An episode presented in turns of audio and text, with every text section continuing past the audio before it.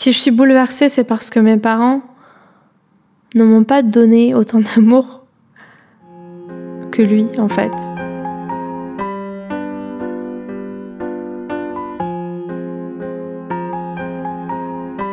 J'ai découvert l'amour inconditionnel. Je le reconnais parce que je l'ai ressenti dans ma vie. C'est ça qu'il est impossible de transparaître et de décrire, qui crée ce récit peut-être étrange. Mais il a tellement une façon d'aimer extraordinaire que je lui dis que c'est du gâchis qui n'est pas eu d'enfant, qu'il aurait été le meilleur père du monde et le meilleur mari. Il ne s'en attriste pas, il est toujours serein, sûrement heureux de l'entendre de ma bouche. Il accepte que je parte, parce qu'il sait que c'est pour mon bien. Il sait que je voyage autour du monde et que c'est mon projet. Il me demande juste une promesse. Il me dit qu'il serait heureux si je pouvais lui envoyer un petit mot sur WhatsApp tous les jours. Un petit mot tous les jours, c'est tout ce qu'il veut. Il me montre une photo. C'est une photo de moi lorsque j'ai 4 ou 5 ans que j'ai posté sur Facebook à l'occasion de mon anniversaire. Il me dit qu'il adorerait avoir cette photo dans sa chambre. Je lui dis pourquoi tu as pris cette photo? Je suis une enfant dessus. Il m'a répondu Tu fais la forte et tu l'es, mais tu es si douce et si innocente. Tu es naïve comme un enfant. Cette photo te représente. Je te vois comme ça, comme un ange. Je prends plaisir à m'occuper de lui. Je trouve du sens dans le fait de lui faire des repas équilibrés parce qu'il a un problème de rétention d'eau et qu'il ne le savait pas. Je lui ai dit que la rétention d'eau est causée par une trop forte consommation de sel. Il me dit qu'il mange habituellement du poisson tous les jours, puisqu'il ne cuisine jamais, il va au restaurant. Je décide donc de changer sa santé avec son accord pour changer sa vie et faire de lui un nouvel homme. À partir de ce moment, il me demande à chaque fois s'il peut manger tel ou tel aliment. On rigole ensemble. On rigole beaucoup. L'humour a une grande partie dans notre relation.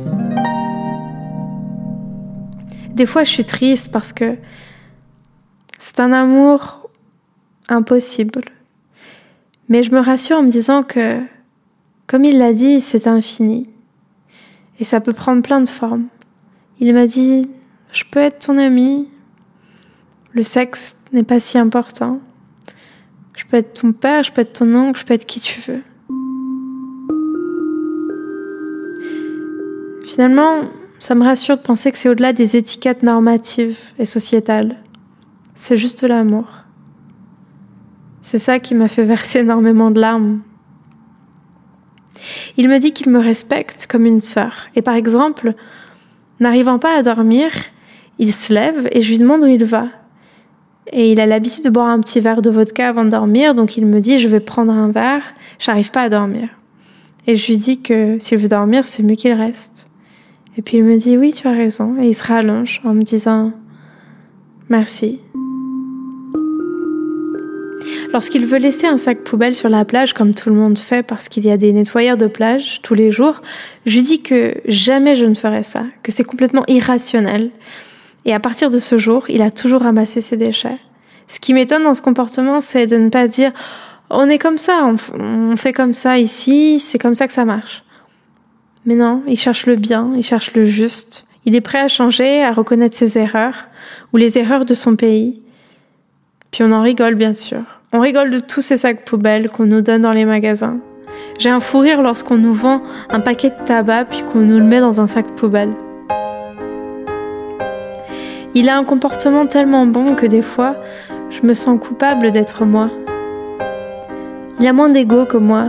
Et d'ailleurs, il m'a juste fait une remarque en me disant que qu'il me suggérait de me donner la peine de penser que peut-être que j'ai tort parfois. Il m'a pas dit à quoi il pensait exactement, il m'a juste dit ça.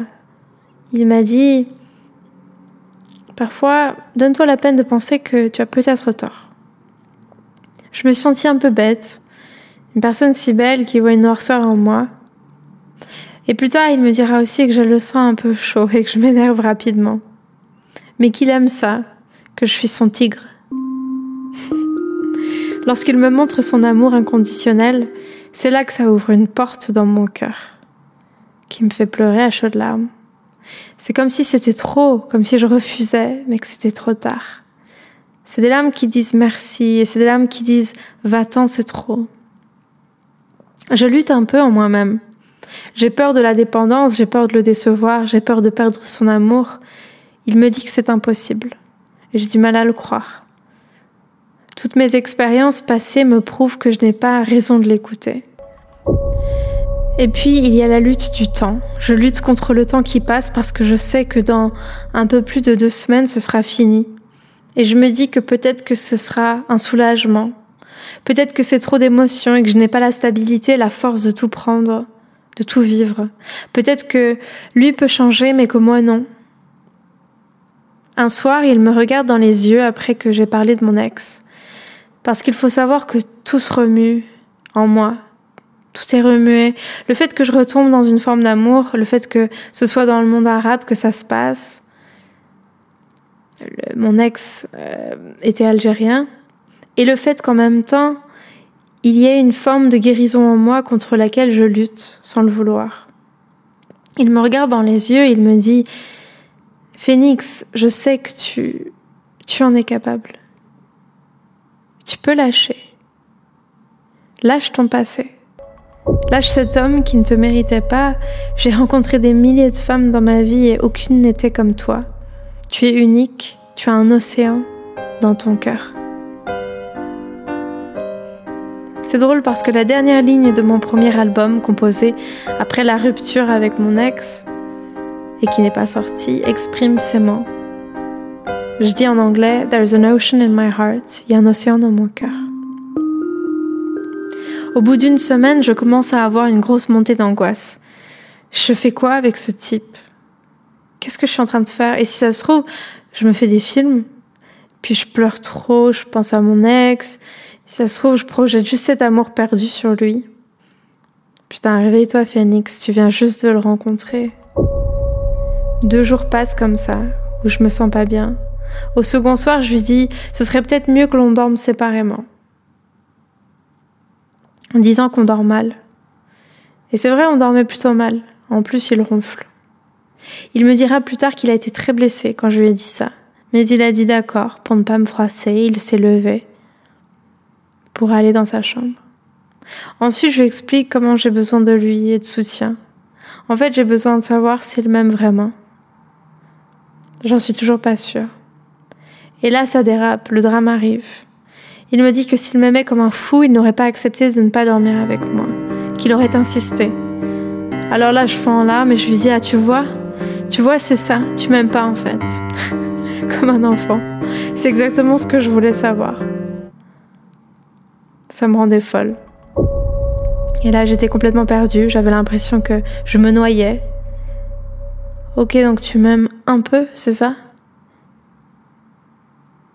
Il me dit que je ne cherche pas à le comprendre et que je tourne tout dans mon sens. Je me sens piégée, j'ai envie de fuir. Je vois qu'il parle à des gens sur son téléphone toute la journée. Je me fais des films. Je deviens parano. Le lendemain, il m'achète une rose sur laquelle est écrit Je t'aime, sans apostrophe ni E. Je suis touchée par ce petit geste. Je ne pensais pas qu'il ferait ça. Et puis il m'avait vu me plaindre parce que je n'avais pas beaucoup de culottes. Il m'a emmené acheter des culottes. Et là encore, ce n'est pas grand chose, mais je me suis sentie tout de même importante. Ce soir-là, on fume du hash, comme ils disent, avec son pote Mohamed. Et puis, je deviens folle. J'ai une énergie incroyable, une flamme qui revient. Je reviens. Je me sens positive. Je n'ai plus de doute. Ce soir-là, on s'embrasse dans la cuisine alors que Mohamed est dans l'autre pièce. Je crois qu'on fait l'amour et que je me lâche. Je le sens vraiment à l'écoute. Je lui murmure un petit C'est pas aimer beaucoup, ça? C'est juste un peu? Et puis il me dit Je t'aime beaucoup. Te quiero mucho, ti amo. Puis il le dit en arabe aussi. Le jour après, c'était encore mieux. On a fait l'amour pendant deux heures en fumant, en plein après-midi. C'était un nuage de connexion et de sensualité. Je n'avais plus peur. Il m'a dit ⁇ Je ne suis pas ton ennemi ⁇ Je commençais à le croire. Et puis on a ri, On a retrouvé notre légèreté. J'ai pardonné petit à petit en me disant que tout ça c'était que des mots. Et le soir, je crache le morceau. Je lui demande s'il fait ça avec toutes les femmes qu'il héberge, parce qu'il a l'habitude d'héberger des, des touristes avec cette appli qui s'appelle Workaway. Je lui demande si elles finissent toutes dans son lit. Je me dis qu'après tout, s'il m'a massé et touché les seins le premier ou le deuxième jour, c'est que c'est qu'il sait y faire. Et là, il me regarde et il me dit Je promets devant Dieu que tu es la première des personnes que j'ai hébergées qui m'a fait cet effet. Et je pouvais rien faire. Je voulais t'embrasser depuis que je t'ai vu à l'aéroport. Tu peux leur écrire à ces filles, j'ai encore leur numéro. Tu peux leur demander. Il y en a même qui m'ont pas fait passer un bon moment. Il me dit que s'il avait été plus jeune, il aurait demandé ma main à mon père. Je ris en disant qu'en Europe, le père n'a rien à dire. Et puis il insiste et il dit qu'il l'aurait remercié d'avoir participé à ma création. Je lui dis enfin quelque chose qui résume tout. Je lui dis, ta façon d'aimer est celle que je recherche chez un homme. C'est exactement ça que je veux. Sauf que, n'y a qu'un niad. Il me dit que je trouverai quelqu'un qui m'aimera correctement. Je lui dis que je ne sais pas si c'est possible, que je n'y crois pas vraiment. Je lui parle des scènes d'angoisse et je lui dis avec des larmes qui coulent Tu penses vraiment qu'un homme accepterait ça? Et puis il me répond Chérie, il fera le nécessaire pour ne pas te mettre dans ces états. Moi, j'ai compris que je ne devais pas être en retard. Il faut prendre soin de l'autre quand on aime. Je n'y pense même plus à cette histoire. J'ai la tête pleine de beaux souvenirs. Son innocence me transperce. Il me dit que je suis la bienvenue si je ne trouve pas l'homme qu'il me faut, qu'on ferait du business ensemble, que je lui donnerais la jeunesse éternelle. Il me dit même, je sais que tu vas revenir, mais je n'y crois pas trop. Je ne veux pas vivre en Jordanie et il est vraiment plus âgé que moi, même s'il ferait le meilleur père et époux du monde. C'est un peu une tragédie grecque cette affaire. Et puis je lui dis, et si je le trouve? Si je tombe amoureuse Et il me dit alors, je serai heureux pour toi. Tu pourras venir avec ton mari. Il veut juste mon bonheur. Encore une fois, c'est ça l'amour inconditionnel. Je remarque aussi que quand je suis heureuse, il est heureux. Et quand je suis triste, anxieuse, il ne se perd pas en se mettant dans un état catastrophique. Il calme juste la tempête en moi. Avant de dormir, il me dit Moi j'ai un problème. Chaque jour, je t'aime un peu plus. Et je sais qu'il est sincère. Je n'ai plus aucun doute. En fait, j'ai réalisé que cet homme ne savait pas mentir. Et puis on a commencé à faire du très bon sexe. Je me sentais complètement libre et lui aussi.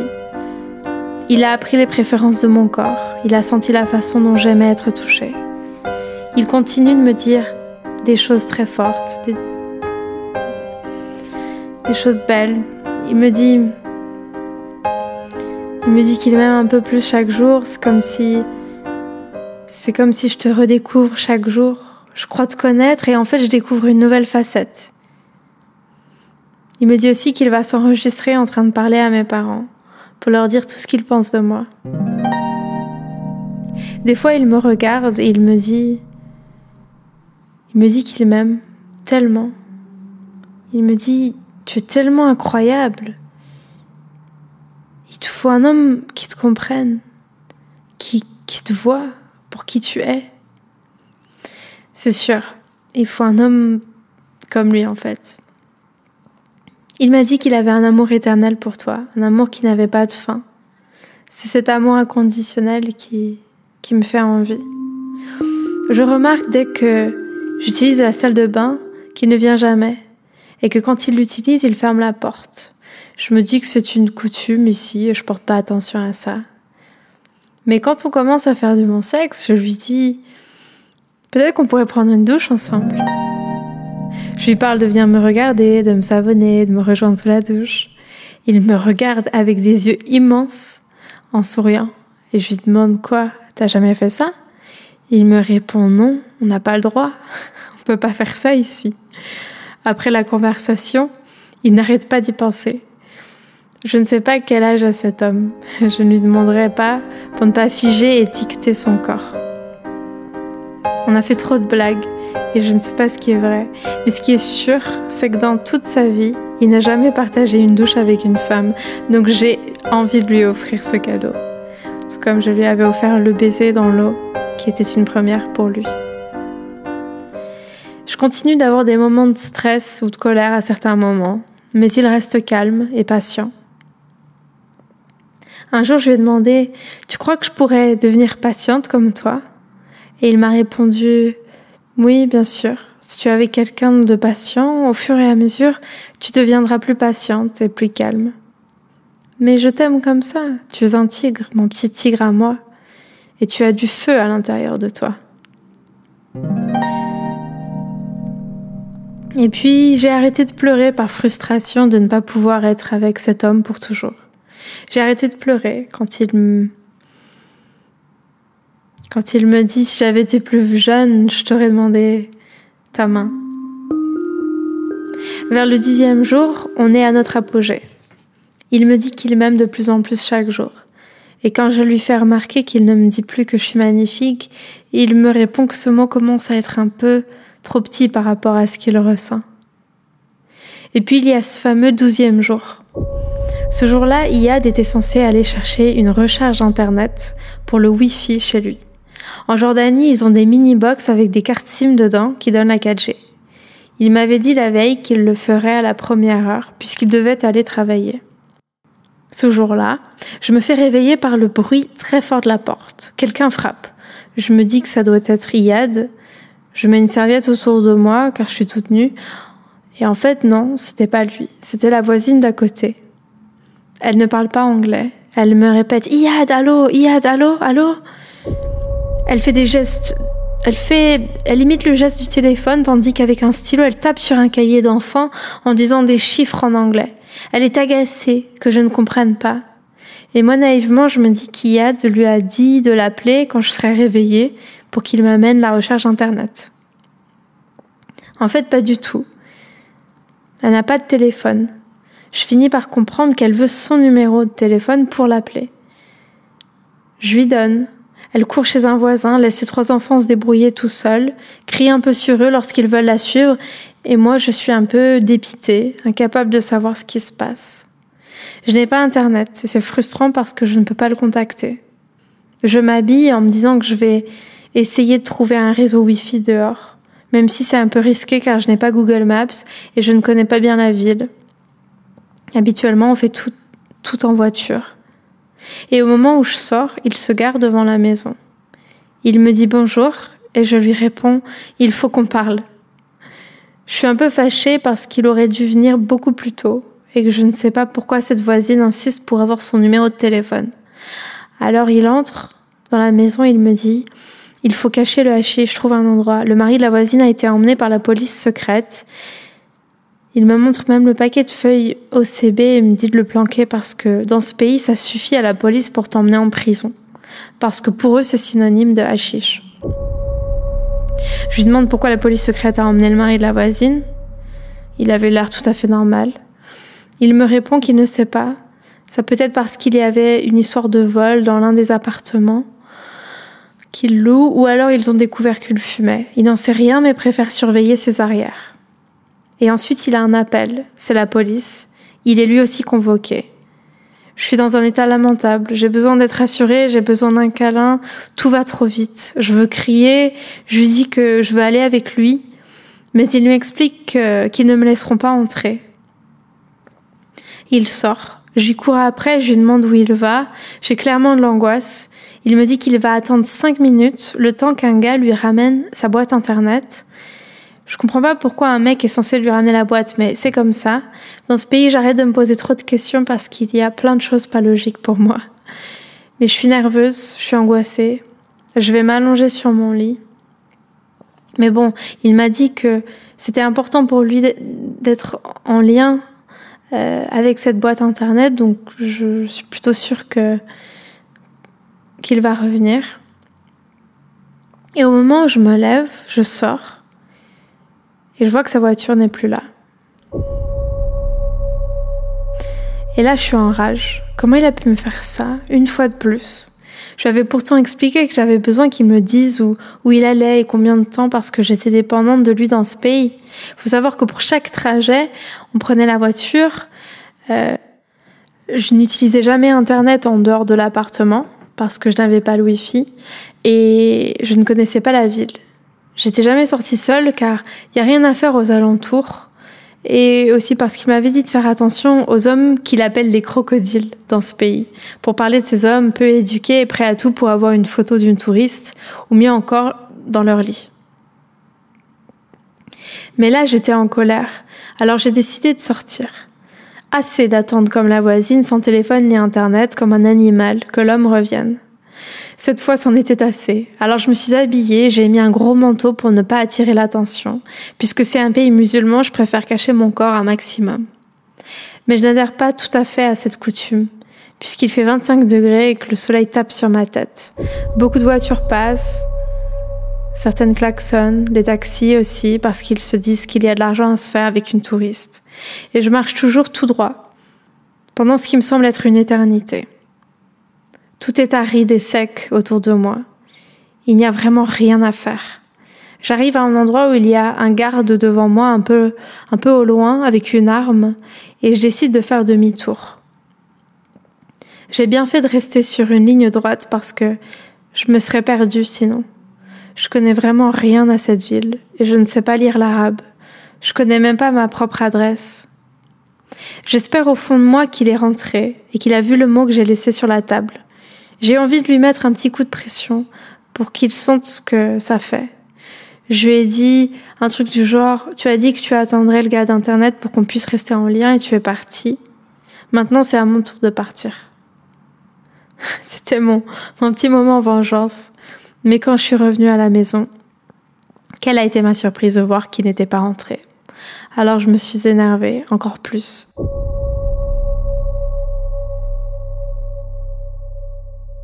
Et j'ai poussé le truc un peu plus loin. Ça peut sembler complètement fou, mais j'avais envie qu'il vive et qu'il ressente ne serait-ce qu'une seconde la terreur de l'abandon. J'étais en rage. Alors j'ai caché toutes mes affaires pour faire comme si j'étais partie et je suis sortie. J'ai trouvé refuge sur le toit en gardant un œil sur les voitures de temps en temps. J'ai bronzé. Et d'ailleurs j'ai une jolie couleur dorée grâce à ce moment. J'étais en bikini sur un toit d'un pays du Moyen-Orient de temps en temps, je faisais des abdos et des étirements. C'était drôle. J'espérais juste que personne ne me voit. Les heures sont passées. Toujours pas de signe d'Iyad. Une heure, deux heures, trois heures, quatre heures, cinq heures, six heures, sept heures, huit heures, neuf heures, dix heures, onze heures. Puis petit à petit, je réalisais que c'était peut-être pas fait exprès. Il était peut-être dans la merde en fait. Je me suis calmée un peu, mais j'étais quand même dégoûtée de devoir attendre pendant des heures et des heures sans rien pouvoir faire. Il était environ 10h30 lorsqu'il m'a dit qu'il partirait 5 minutes. Je l'ai attendu 16 heures sans aucune nouvelle. Et quand j'ai essayé de l'appeler avec le réseau normal, pendant l'après-midi, à chaque fois je tombais sur son répondeur. Ensuite j'ai dû m'assoupir et vers 3h30 du matin, la porte m'a réveillée.